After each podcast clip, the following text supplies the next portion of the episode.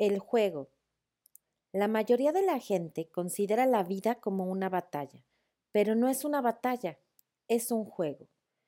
Es un juego, no obstante, que no puede jugarse con éxito sin poseer el conocimiento de la ley espiritual, y tanto el Viejo como el Nuevo Testamento nos brindan las reglas del juego con maravillosa claridad.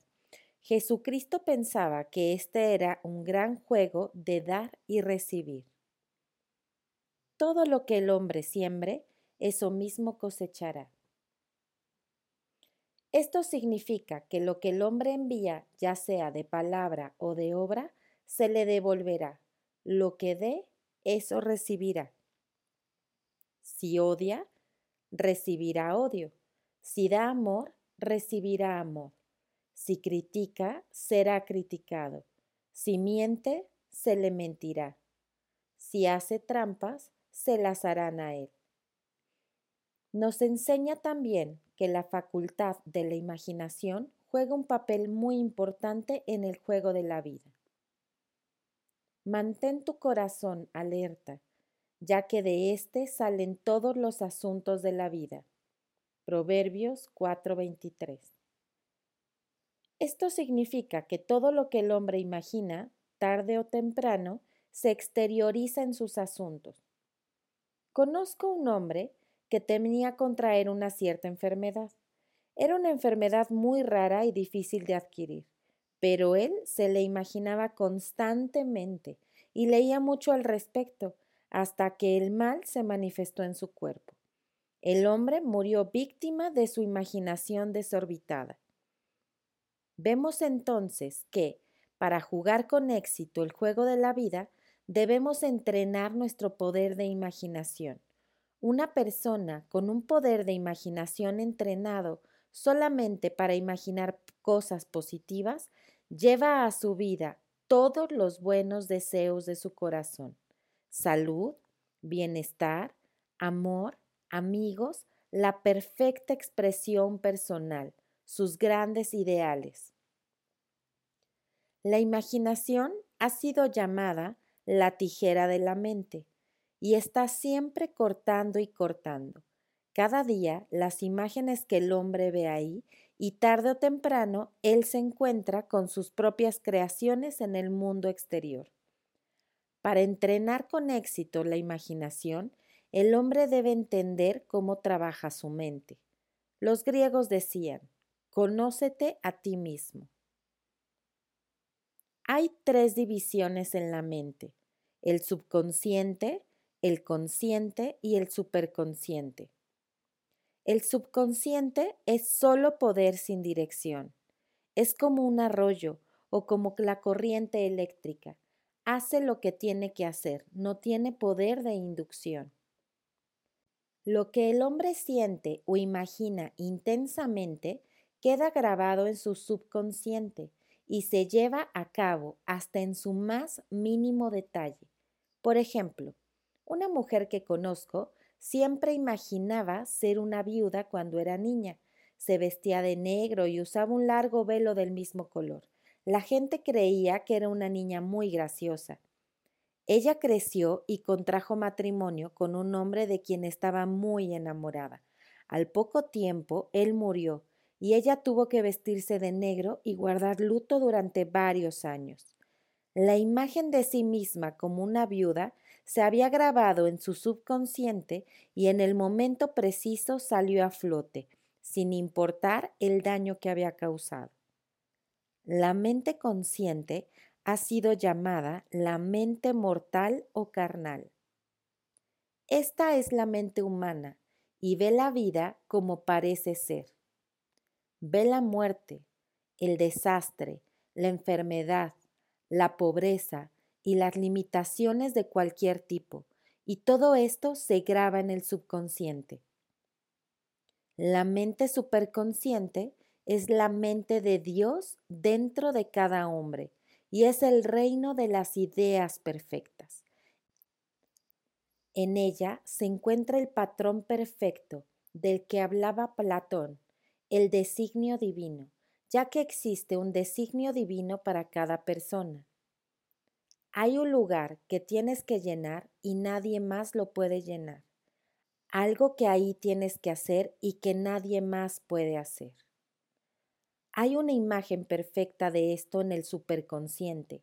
Generalmente se presenta a través del consciente como una idea inalcanzable, algo demasiado bueno para ser verdad. En realidad es el verdadero destino o meta del hombre representado por la inteligencia infinita que se encuentra dentro de él. Muchas personas, sin embargo, ignoran su verdadero destino y se encuentran luchando por situaciones y cosas que no les pertenecen y que solamente provocan fracasos e insatisfacción al no poder alcanzarlas. Por ejemplo, una mujer me dijo que pidiera para que se casara con un hombre a quien ella amaba ella lo llamaba A. Yo le contesté que esto constituía una violación a la ley espiritual, pero que haría la petición para que el hombre correcto, la correcta elección divina, es decir, el hombre que le pertenecía por derecho divino, llegara. Y agregué, si A es el hombre correcto, no lo puedes perder, y si no, recibirás a su equivalente. Ella vio a A con frecuencia, pero sus relaciones no prosperaron. Una noche me llamó y me dijo, ¿sabes? Durante la última semana A ya no me parece tan maravilloso. Yo le contesté, tal vez él no sea la elección divina, otro hombre puede ser el correcto. Poco después, conoció a otro hombre del que se enamoró inmediatamente y que le dijo que era su ideal. De hecho, el hombre le expresó todo aquello que ella siempre esperó escuchar de su anterior pareja. Fue todo muy raro, me comentó. Pronto ella correspondió a esos sentimientos y perdió todo interés en A. Esta es una muestra de la ley de la sustitución. Una idea correcta sustituyó a una incorrecta, por lo tanto, no hubo pérdida ni sacrificio en ello. Jesucristo expresó, busca primero el reino de Dios y su rectitud, y todo se te dará, porque el reino está dentro de cada hombre. El reino de Dios es el reino de las ideas correctas o el patrón divino. Jesucristo señaló que las palabras del hombre jugaban una parte importante en el juego de la vida. Por tus palabras será justificado y por tus palabras serás condenado. Mucha gente ha llevado la desgracia a su vida a través de expresar las palabras erróneas. Por ejemplo, una mujer me preguntó, ¿por qué su vida era tan pobre y con tantas limitaciones? Anteriormente ella había tenido casa, dinero suficiente y había estado rodeada de muchas cosas hermosas.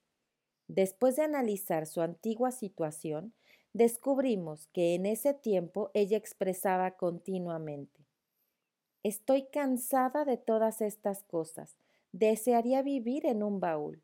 Y añadió El día de hoy estoy viviendo en un baúl.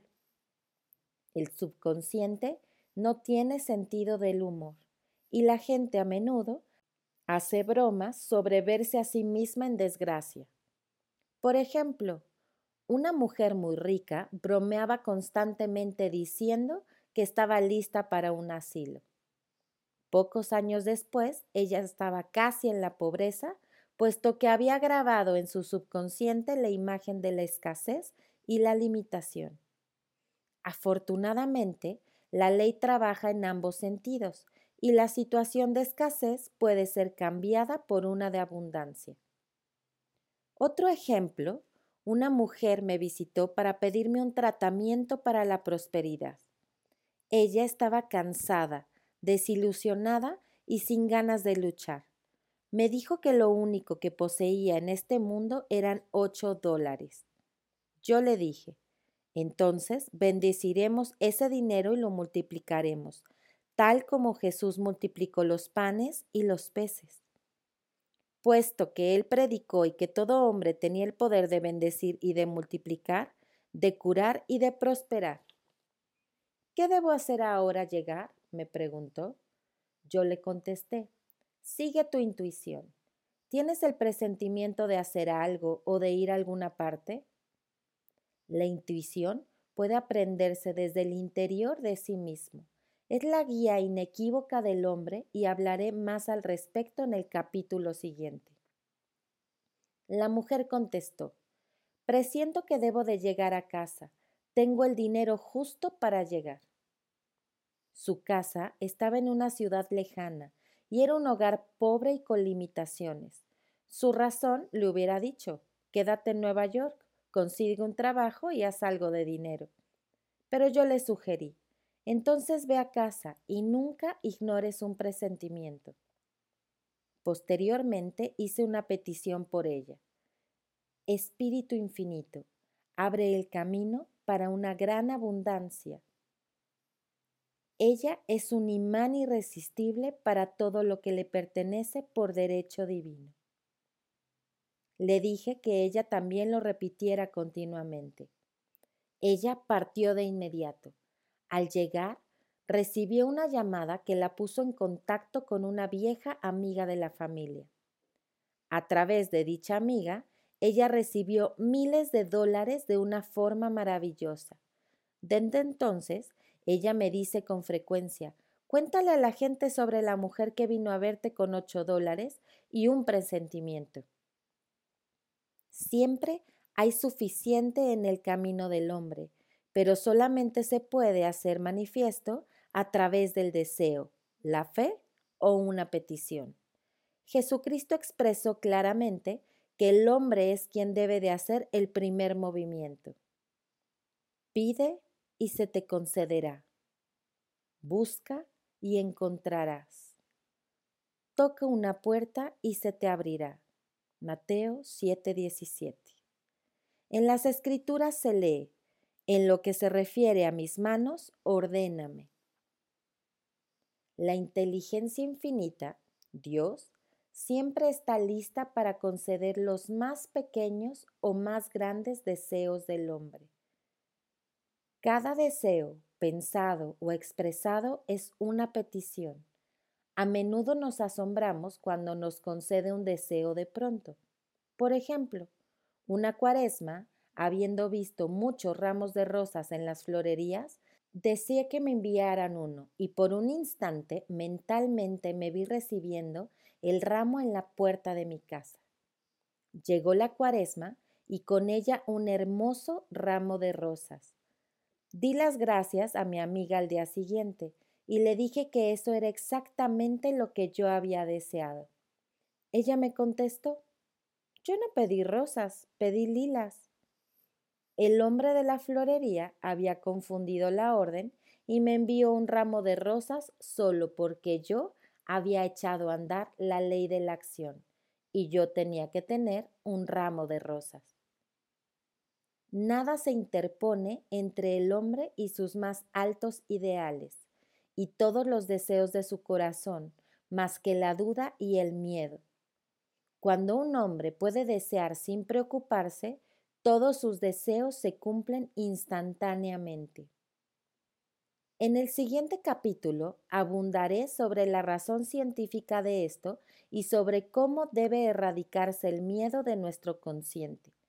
El único enemigo del hombre es el miedo a la escasez, el miedo al fracaso o la inseguridad en cualquier plano. Jesucristo dijo, ¿Por qué temes, hombre de poca fe? Mateo 8:26.